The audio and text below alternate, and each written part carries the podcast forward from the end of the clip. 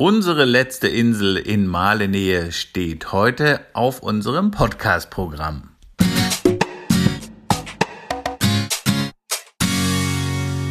Ihr hört den Malediven-Podcast von den Inselnauten mit Geschichten, Erfahrungen, Abenteuern und vielen spannenden Infos aus dem Sonnenland der Malediven. Ich bin der Toddy und los geht's.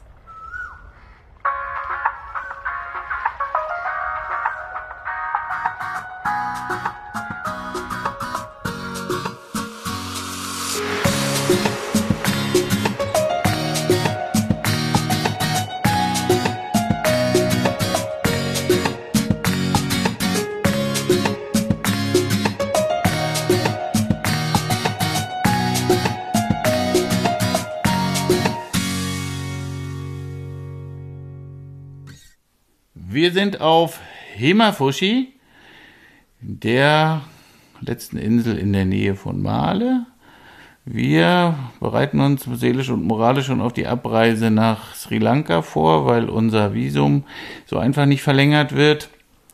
Wir hatten da gedacht, dass das mit weniger Problemen behaftet ist, aber da wir sowieso nach Sri Lanka wollen, jetzt haben wir entschieden, das jetzt gleich im Anschluss zu machen. Wir waren ja von Ferido abgereist, haben die Schwiegerschwester zum Airport gebracht, leider, sind dann aber gleich schnurstracks, sind nicht in der Hauptstadt geblieben, sind dann schnurstracks nach Difushi gefahren, haben da Freunde besucht, haben uns da noch eine arbeitsreiche Zeit gemacht, haben nochmal geschaut, was dort auf der Insel alles Neues passiert ist. So viel war es nicht.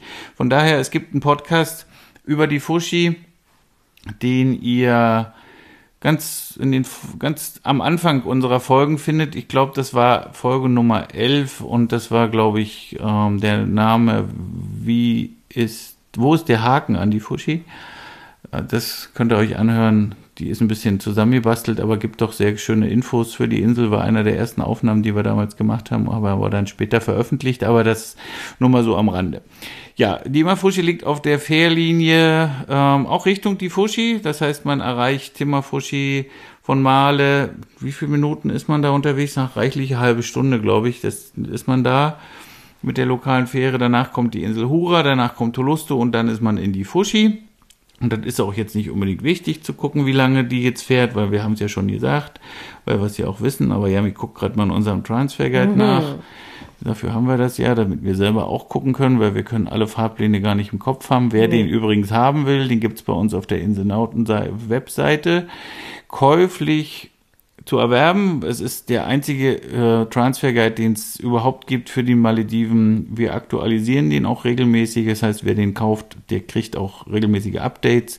In der Regel sind das halbjährliche Updates. Ab und zu gibt's mal so kleine Veränderungen die wir dann mitbekommen, wo wir dann aber auf jeden Fall ein Newsletter rausschießen und sofort Bescheid geben, dass ihr euch die neueste Version downloaden könntet, falls denn Bedarf besteht. Also mal, zwischen Male und Timafushi ist man eine Stunde unterwegs. Eine Stunde, das ja. ist doch gut, dass er nochmal geguckt hat. Die ja, würde ich auch sagen. Zwischendurch liegen nämlich eine ganze Menge Ressorts noch auf dem Weg, bevor dann die erste Insel kommt. Und dann, wie gesagt, danach... Einschließlich Flughafeninsel. Ja, die ja kommt auch, noch mit dabei, ja, richtig. ja. Sieht man auch schön auf der Karte hier, ja. Also, denkt dran, wenn ihr günstig reisen wollt, müssen wir ein bisschen die Werbetrommel rühren für unseren Malediven Transfer Guide. Eine wirklich effektive Hilfe für eure Reiseplanung, wenn ihr on Budget auf den Malediven unterwegs sein wollt. Ja, ja. Also Himafushi, wir wollten uns die Insel anschauen, war nicht wirklich auf dem Programm, weil ja, wir schon nicht besonders keine tolle Erwartungshaltung hatten, was die Insel angeht, weil wir ein bisschen enttäuscht wurden von den anderen Inseln. Ihr wisst, was wir über Tolusto gesagt haben. Ihr wisst, kennt unsere Meinung über Hura. Und Himafushi ist ja noch ein Stückchen näher an Male dran. Und ja, deswegen ja, wir haben ein Ticket Guesthouse erwischt, muss man oh. sagen. Das Guesthouse macht auf den ersten Eindruck, ersten Blick einen stylischen Eindruck mit ganz viel LED und alles schick und ja. neu. Mit indirekter Beleuchtung und ganz vielen Schaltern und ganz viel, ganz viel schickimicki und ja. Aber wenn man dann das, den zweiten Blick äh, hinschaut, dann sieht man, dass ganz viel dass es wirklich extrem schlecht verarbeitet wurde in den Bädern, ganz viele Fugen nicht ordentlich gemacht wurden und Ja, hier einige Lichtschalter. irgendwas raus und da ist irgendwie eine Leiste nicht mehr richtig dran. schon am Anfang oder gar nicht dran gemacht und also sehr oberflächlich gearbeitet. Man hat dann gesehen, dass man ganz schnell, schnell, ähm, ne, ganz schnell Ja, so eine Husch-Husch-Arbeit, so eine, ja, nicht, nicht, also es sieht immer noch schön aus und es ist bestimmt immer noch eins der besten, glaube ich, am Platz, aber ja, Ist nicht wirklich, also wir empfehlen ja die Insel sowieso nicht, das wollen wir auch wieder gar keinen großen Hehl drum machen, weil alle Inseln, die in der Nähe von, nicht alle, also, nee, Gulli haben wir euch ja gesagt, die ist auch ganz nah an Male, die ist wiederum in eine sehr, andere Richtung. in, in die andere Richtung, Richtung Süden, also Richtung Südmaler, toll, die ist empfehlenswert, die hat sich irgendwie so isoliert und sauber und schick gehalten. Ähm, ja, das kann man so sagen, aber Himafushi hat so einen starken Einschlag von Male. Wir fühlen uns hier eigentlich nicht sonderlich wohl. Wir haben versucht, die Insel zu erkunden.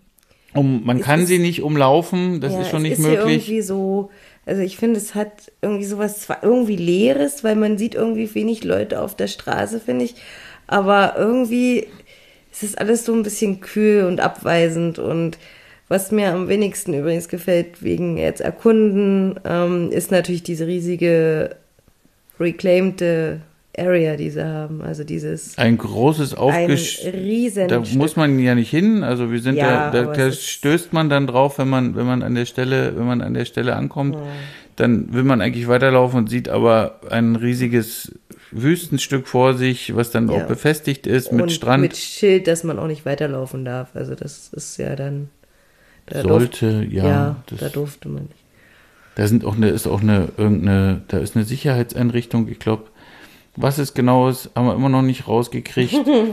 Aber ja, da kommen wir nämlich schon zum nächsten Punkt, was uns unangenehm aufgefallen ist. Das ist nämlich die, es hat immer geknallt, komisch, als wir da am Hafen unterwegs waren, da knallt es immer und hörte sich an wie Schüsse und ja, das tatsächlich Schüsse, weil ganz in der Nähe, also die Nachbarinsel ist ein Ausbildungszentrum der maledivischen Polizei oder- auch Armee, oder ist ja sowieso da alles eins, ist ja alles ein sehr kleines Land, also Armee und Polizei. Da ist eine Schießanlage und da wird regelmäßig geschossen und das hört man dort. Ähm, Das ist extrem, ja. Die ballern wirklich. Also man hat das ist einfach ein komisches Gefühl, ne, wenn man nicht weiß, was das ist. Und man hört da auf jeden Fall Schüsse und das relativ nah. Das ist irgendwie eigenartig. Ja, also das hat man oft sonst auf einer Malediveninsel relativ wenig geschossen, bis eigentlich gar nicht. es ist auf jeden Fall, ja, sehr, sehr, sehr komisch. Ähm, negativ aufgefallen. Beach haben wir uns natürlich angeguckt, ganz wichtig, klar, wir wollen ja baden gehen und wir wollen ja eventuell ein Hausriff, was wir beschnorcheln können, aber mit beiden Ansagen Pustekuchen. Also ich muss sagen, der Beach, die Jungs dort mal, haben sich ja versucht, dort Mühe zu geben. Kann, Ja, äh, die, die, die Wassersportzentren, Genau, gerade die, die- sind auch immer die, die sich eigentlich Mühe geben. Leute, Also die, die als wir Jungen- dort vorbeigelaufen sind, da war das so, dass wir gesehen haben, dass sie dort ähm, Hütten aufgebaut hatten, ne? Und auch schon welche fertig waren. Schattenspender Schattenspenderhütten. So ein Aussichtsturm haben sie gerade gebaut für den Baywatch, der dort übers, der dort über die Lagune gucken kann.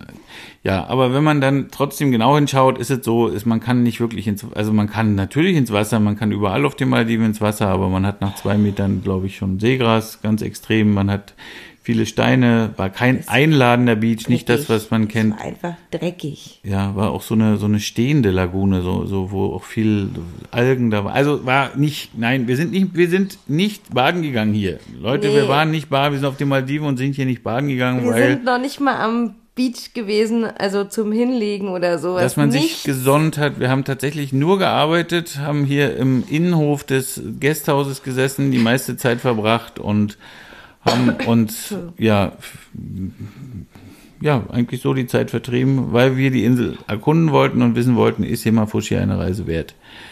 Und ja, ist es definitiv nicht. Wir waren auch am, äh, wir haben uns Restaurants angeschaut. Ähm, in eins wollten wir dann gehen, sind wir dann aber letztlich gar nicht, weil es so weit weg war. Da hinten an dem Stückchen, so eine dicken Big Mama da versucht hat, uns zu überreden, da zu essen. Und aber letztlich sind wir am Hafen gelandet und da war eine Atmosphäre von Menschen, die waren alle sehr unangenehm und haben alle sehr düster reingeschaut.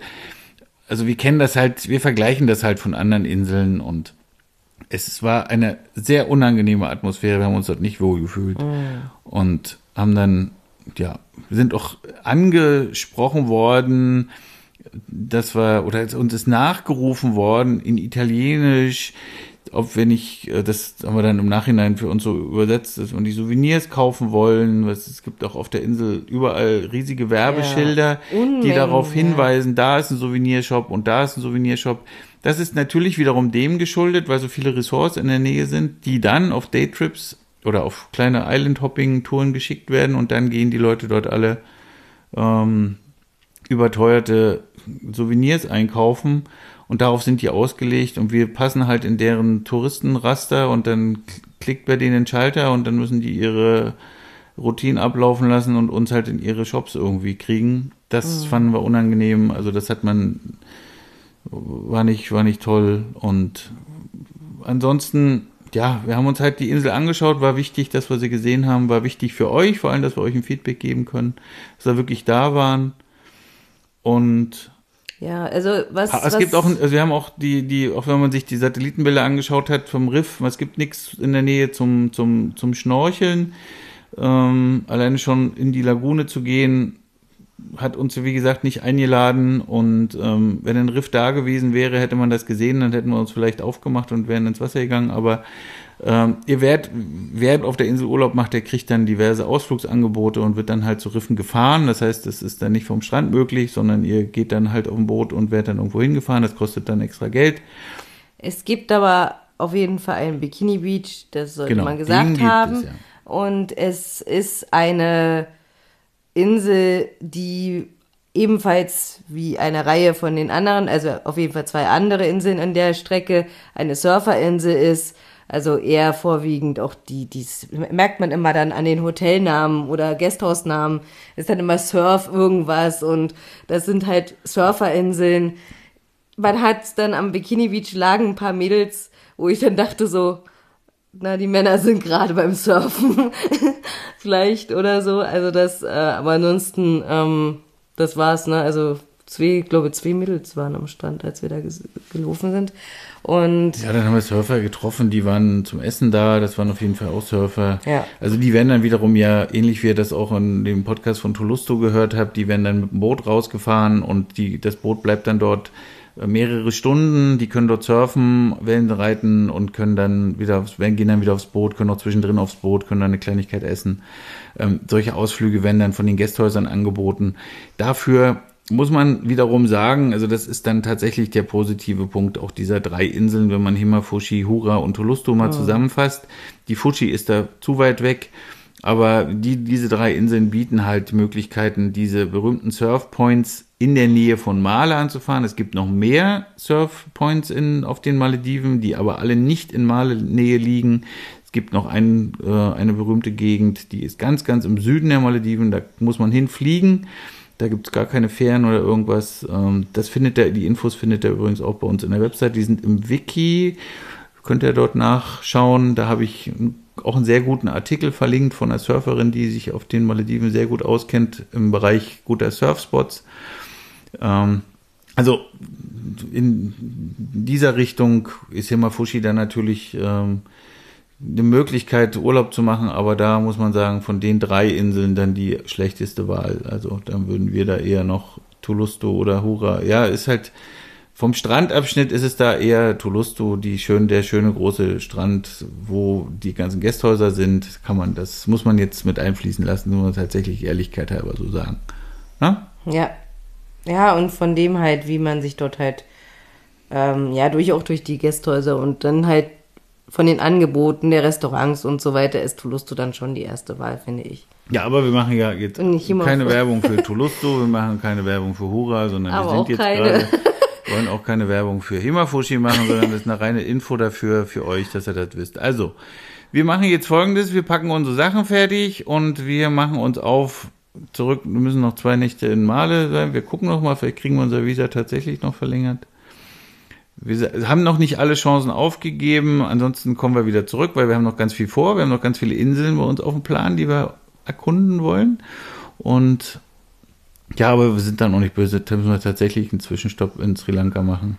Wir haben da auch Freunde, die wir besuchen können. Also, wir schauen mal, wo ihr den nächsten Podcast oder wo der nächste Podcast aufgenommen ist. Wir sind Yami und Toddy. Wir verabschieden uns erstmal für heute. Wir fanden es prima, dass ihr wieder mit dabei wart. Daumen hoch, Likes und was ihr alles so Gutes für uns tun könnt. Wenn euch der Podcast gefallen hat, Instagram, unsere Facebook-Gruppe sei zu erwähnen, die Malediven Geheimtipps, wo auch ganz viele Infos über Budgetreisen kriegt. Und ja, wie gesagt, bis bald. Tschüss. Tschüss.